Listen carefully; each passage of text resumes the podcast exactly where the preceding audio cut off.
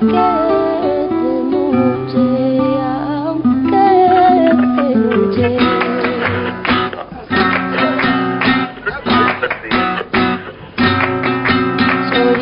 lo sé, pues no lo tiene. Más sé que todo origen de ella viene. Aunque de noche sé que no puede haber. Hola, ¿qué tal? Buenas noches. Buenas noches.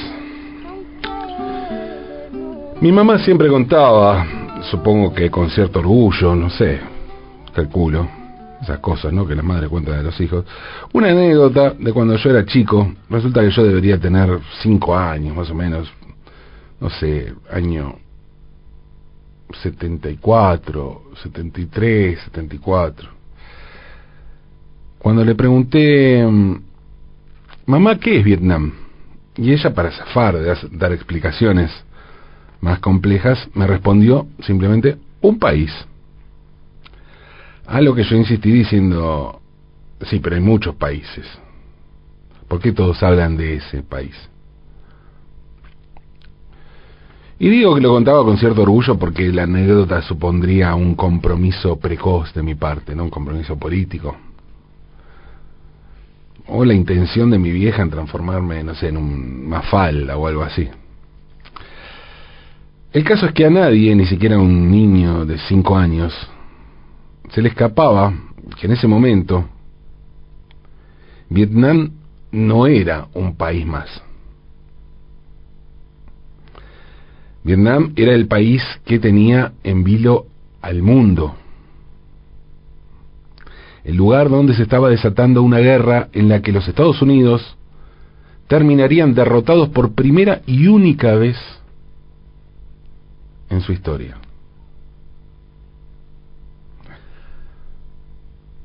En estos días, en los Juegos Olímpicos de Tokio, sucedió algo muy particular. Uno de los tantos episodios de la historia de los Juegos Olímpicos que mezclan deporte y política. Y que, como sucedía entonces con Vietnam, este episodio involucró a otro país que no es un país más, y ya no es un país más desde hace 72 años, que no es un país más. Estoy hablando de Cuba. Decir Cuba en general es tener que tomar posición, tomar una determinada posición.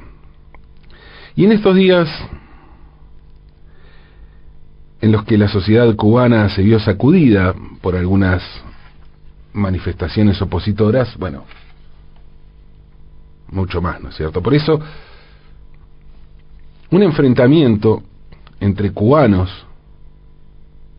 en los Juegos Olímpicos no iba a pasar desapercibido. Porque hubo, sí, hubo un enfrentamiento entre cubanos. Pero claro, un cubano que representaba a Cuba y un cubano que representaba a España.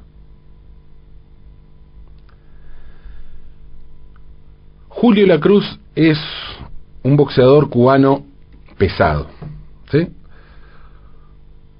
Fue medalla de oro en los Juegos Olímpicos de Verano de 2016 y cuatro veces campeón mundial amateur.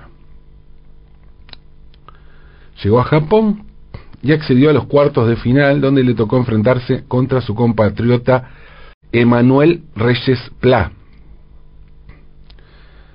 Emanuel Reyes, que Reyes Pla, Emanuel Reyes, es un boxeador cubano exiliado en España, en Galicia más precisamente,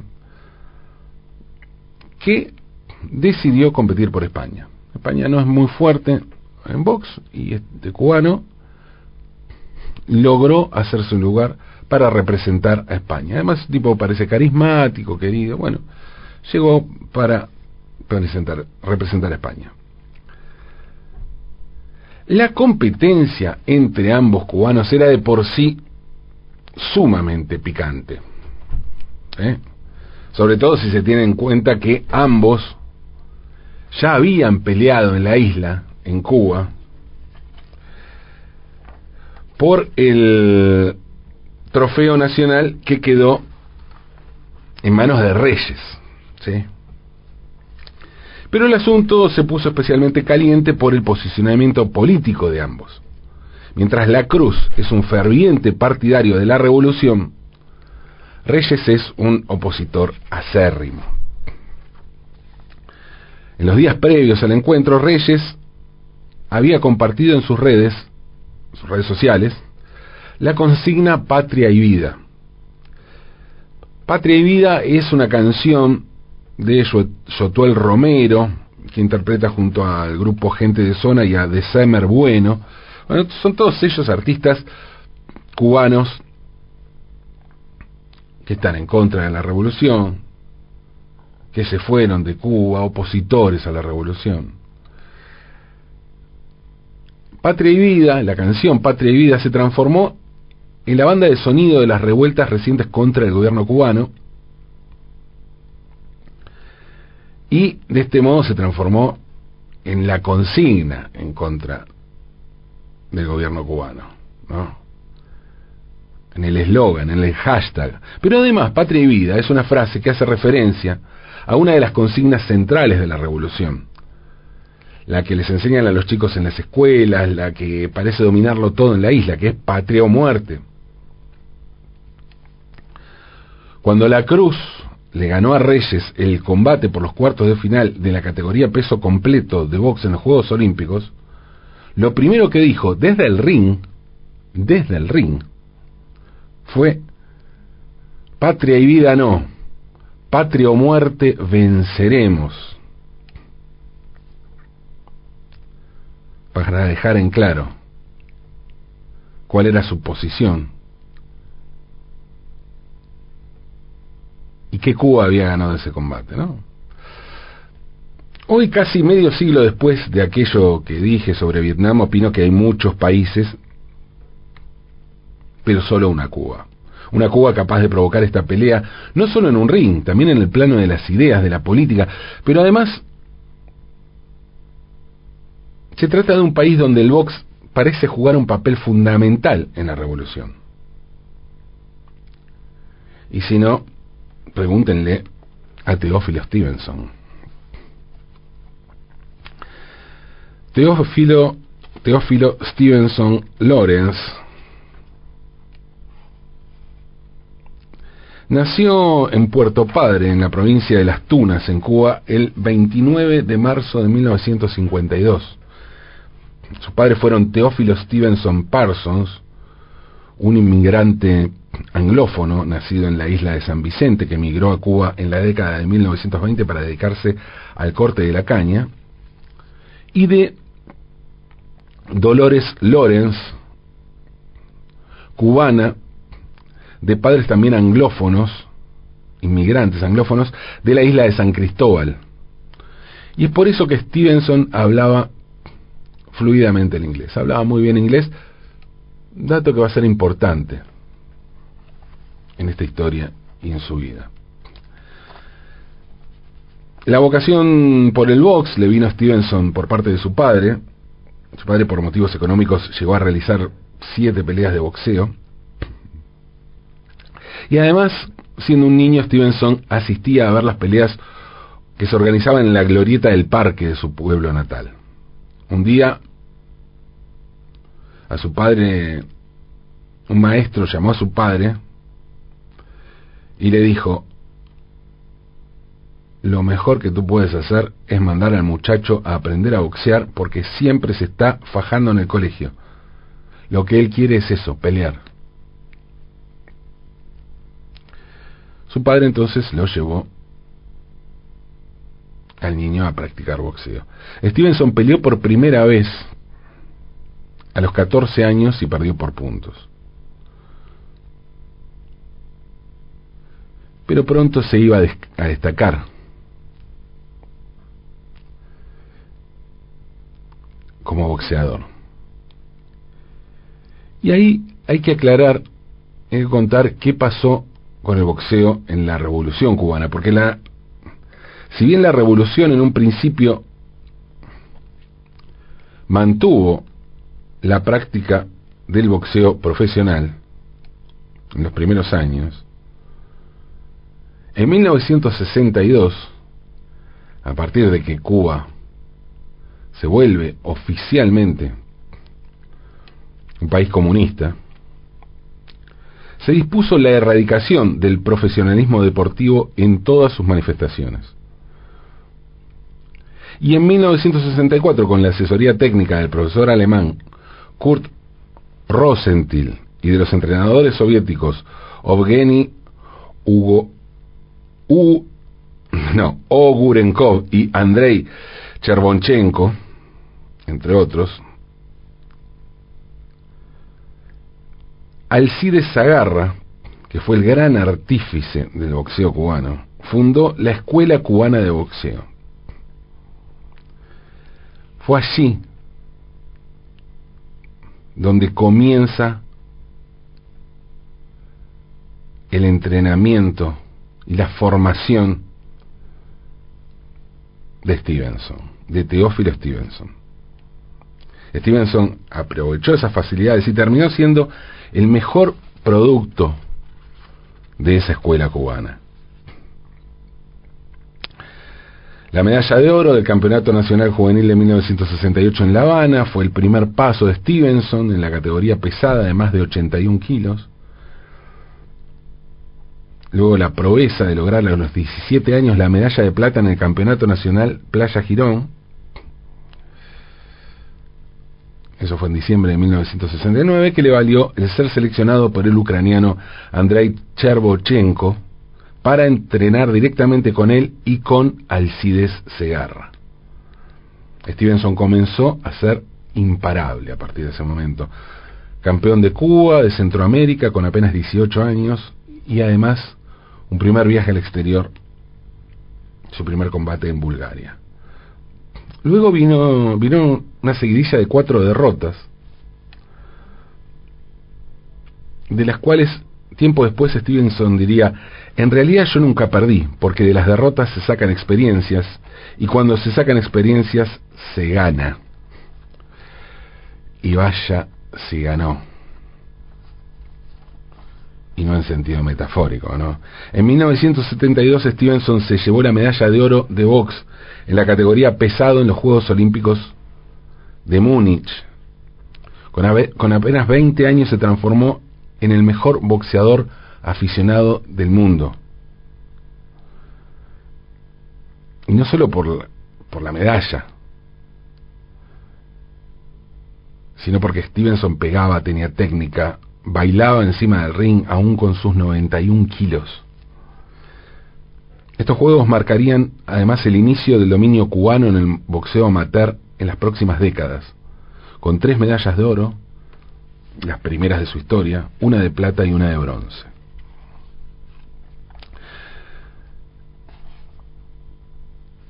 En Múnich, Stevenson recibió también su primera oferta para desertar del equipo cubano y hacerse profesional, algo que iba a ser constante en su vida. Y el primero que se le ofreció fue un argentino que decía ser apoderado de Oscar Ringo Bonavena, tipo que le dijo, con Bonavena le ofrecí 100, 200 mil, vos podés ganar millones. Otro día recibió una llamada telefónica de uno de sus compañeros de equipo olímpico cubano, quien le dijo que un estadounidense se le había aproximado con la oferta de darle a Stevenson un millón de dólares por pelear con el entonces campeón mundial de los pesos pesados del boxeo profesional, Joe Fraser, en lo que sería su primera pelea profesional, ¿no? Ese supuesto combate, ese combate se iba a efectuar, se hacía en la Florida, en Estados Unidos, y si Stevenson ganaba, se convertiría en el campeón mundial de los pesos pesados en solo una noche. O sea, en la primera pelea como profesional, podía transformarse en campeón del mundo. Stevenson pensaba que tenía chances de ganar la Fraser pero prefirió, o dijo, lo, que dijo, cuando declinó esta invitación, contestó que prefería consagrarse a sus estudios de ingeniería y a la revolución cubana. cuando le preguntaron por los ofrecimientos que había recibido, respondió, prefiero el cariño de 8 millones de cubanos. Y no cambiaría mi pedazo de Cuba ni por todo el dinero que me puedan ofrecer. En 1974 Stevenson ganó el Campeonato Mundial Amateur y la revista estadounidense Sport Illustrated le dedicó una portada con el título Antes rojo que rico. Y dentro había un artículo que después de hablar maravillas de Stevenson, donde aparecían grandes celebridades del boxeo elogiando el estilo del cubano, decía lo siguiente, démosle dos, quizá tres años más, y probablemente tendremos en él a un campeón mundial de los pesos pesados del boxeo profesional, aunque él asegure que no lo hará. Claro, por un lado estaba la enorme cantidad de dinero que había en juego, y por otro la posibilidad de ser campeón del mundo profesional. Todo era tentaciones. Pero Stevenson seguía priorizando su vida como boxeador amateur en la Cuba revolucionaria.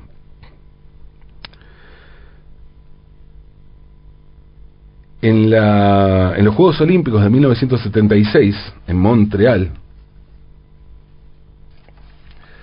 Stevenson tuvo una actuación descomunal.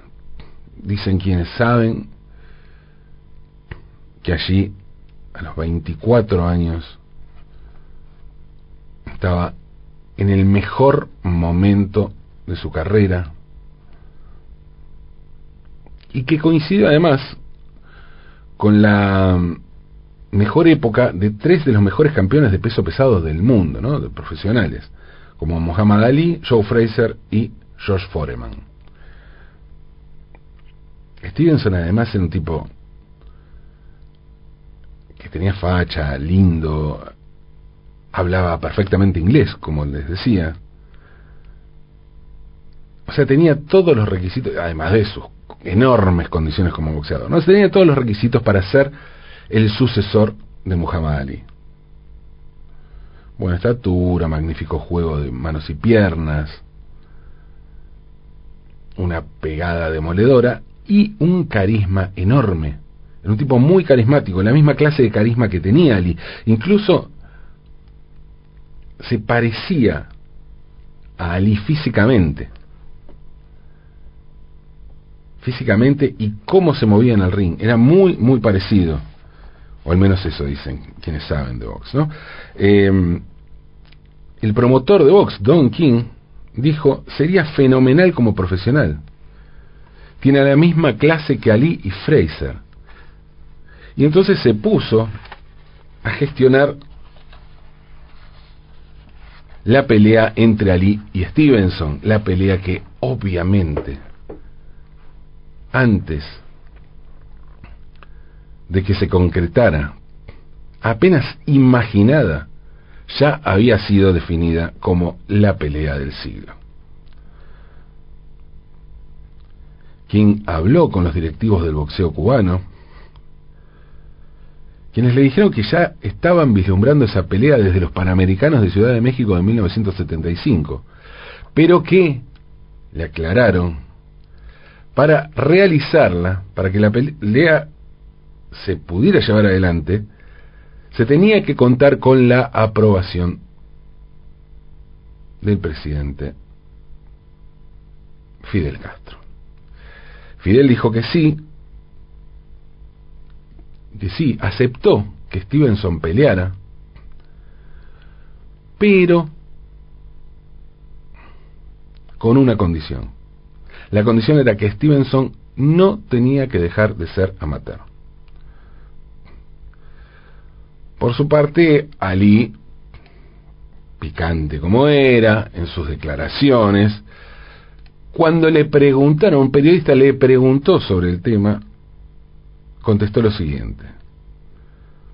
Es un buen amateur, un peleador de tres asaltos, pero si le ofrecieron dos millones de dólares y no los tomó, entonces es un tonto de maldición.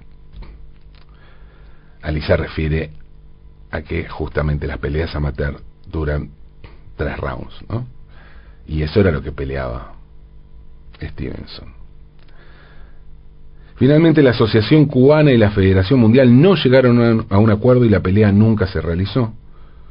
Hubo después un segundo intento en el año 78 para reflotar la idea de la pelea del siglo, pero tampoco se pudo concretar, inclusive ya asumiendo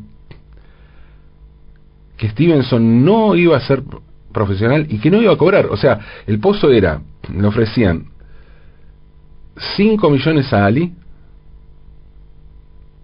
y 2 millones a la Federación Cubana. ¿Por qué? Stevenson no, no era profesional y no podía y no quería cobrar. Y finalmente no se pudo realizar esa pelea por, bueno, conflictos de intereses entre la Federación Cubana y la Federación Mundial. Stevenson ganaría su tercera medalla de oro en Moscú 80, que fueron unos Juegos Olímpicos muy particulares porque tuvieron el boicot de Estados Unidos y la mayoría de los países occidentales. Argentina, por ejemplo, durante la dictadura no fue los Juegos Olímpicos de Moscú. Y en los Juegos Olímpicos siguientes, en Los Ángeles 84, el boicot lo llevaron adelante los soviéticos y sus aliados en respuesta a lo que habían hecho eh, los Estados Unidos con Moscú en el 80. Entonces, ningún país de la órbita socialista asistió a Los Ángeles 84 porque se sumaron al boicot, incluida Cuba, ¿no? Por lo cual Stevenson no pudo ir a sus 32 años por su cuarta medalla, a pesar de que estaba en plena forma, no podemos decir si la hubiera ganado o no, pero, dado que dos años después ganaría el título de su último título como boxeador amateur, mundial como boxeador amateur, no es descabellado pensar que podría haber ganado su cuarta medalla olímpica. Stevenson se retiró en 1986 justamente tras ganar ese campeonato mundial. Luego comenzó a trabajar como un funcionario de la Federación Cubana de Boxeo y, entre otras cosas, en 1995, cumpliendo justamente esas funciones, recibió a Muhammad Ali cuando Ali visitó Cuba y se reunió con Teófilo Stevenson ahí. Hay fotos allí donde donde Ali lo elogió muchísimo como boxeador y como persona. Teófilo Stevenson murió en La Habana el 11 de junio de 2012 y fue posiblemente el máximo ídolo, fue y es, ¿eh? el máximo ídolo del deporte cubano de todos los tiempos. Y ni hablar uno de los máximos referentes de la revolución en el deporte. Stevenson fue también el máximo boxeador amateur de todos los tiempos. No hay duda sobre eso. Hay un consenso pleno uno puede decir quién fue el mejor boxeador de todos los tiempos. Bueno, el mejor, bueno, el mejor así a secas, eso sí puede haber discusión. No sobre quién fue el mejor amateur. Claro que el amateur, justamente el decir amateur, indica que no fue el mejor.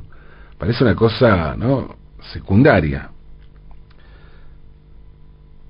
Porque se supone que el mejor tuvo que haber sido un profesional que así, eso es lo que valida lo de mejor. Pero es realmente así.